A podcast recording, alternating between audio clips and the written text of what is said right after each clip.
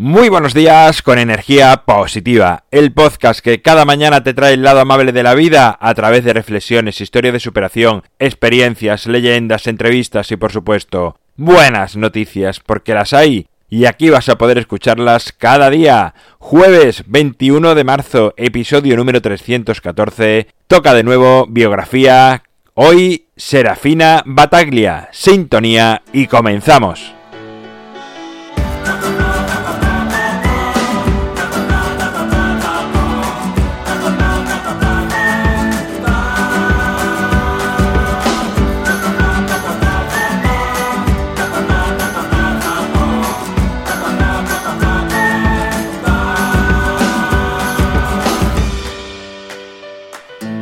Muy buenos días de nuevo en este jueves, este jueves que llega con otra biografía.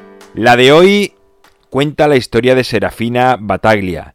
Serafina tenía una cafetería en Italia, de la que era propietaria. Su marido era un componente de la mafia italiana, un criminal de los que dominaba el país desde los suburbios, a través de chantajes, amenazas, estafas y asesinatos. Su marido y la cúpula de los mafiosos se reunían en la cafetería de manera normal, como otras personas lo hacían para tomar un café, y así no levantaban sospecha alguna. Serafina siempre fue discreta, nunca opinó nada de lo que allí se decía, y a veces escuchaba planes verdaderamente siniestros. Según el punto de vista de la mafia y todos sus allegados, acudir a la policía era algo humillante y de personas débiles mientras ejecutar crímenes y robos era algo admirable. Aunque era una realidad difícil, se acostumbró a vivir así, y aunque había cosas que no le gustaban, ella se centraba en su trabajo en la cafetería. Pero un día los grandes jefes de la mafia se pusieron contra su marido. Hubo varias disputas y amenazas que derivaron en que su hijo y su marido fueron asesinados. Era algo que podía suceder, ella conocía a viudas de otros mafiosos. Todas callaban. Eran reglas de la mafia. Pero Serafina no estaba dispuesta a callar. Con todo lo que había visto y escuchado en la cafetería durante tantos años, sabía más que nadie sobre la mafia. Conocía a todos los jefes y sus movimientos. Tenía mucha más información que la propia policía, incluso más que algunos componentes de la misma mafia. Sufrir la pérdida de su marido e hijo hizo que se diese cuenta del gran mal que estaban haciendo estos hombres a muchas familias. Y pensó que si alguien no paraba esta situación, las historias de dolor y sufrimiento se seguirían repitiendo durante años. Así pues, Serafina se armó de valor y coraje, sabiendo que su vida corría peligro, pues dentro de la policía también había personas compinchadas con la mafia, y comenzó a colaborar con la policía para acabar con este grupo tan siniestro conocido como la mafia.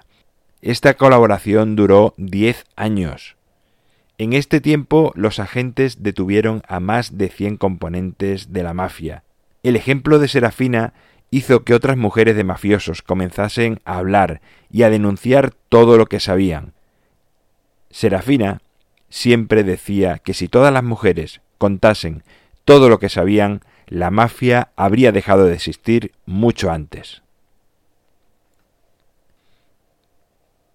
Bueno, pues hasta aquí la historia de hoy, la biografía de hoy de Serafina, que la verdad que al final fue valiente, vivió años de escuchando cosas realmente crueles, pero fue cuando tocó a su familia esta crueldad, cuando despertó de ese letargo, ¿no? de esa eh, manera de vivir anestesiada en la que pensaba que los demás no sufrían y afortunadamente despertó para acabar con la mafia o iniciar por lo menos la destrucción de la mafia que, bueno, finalmente dejó de amedrentar la vida de muchas personas.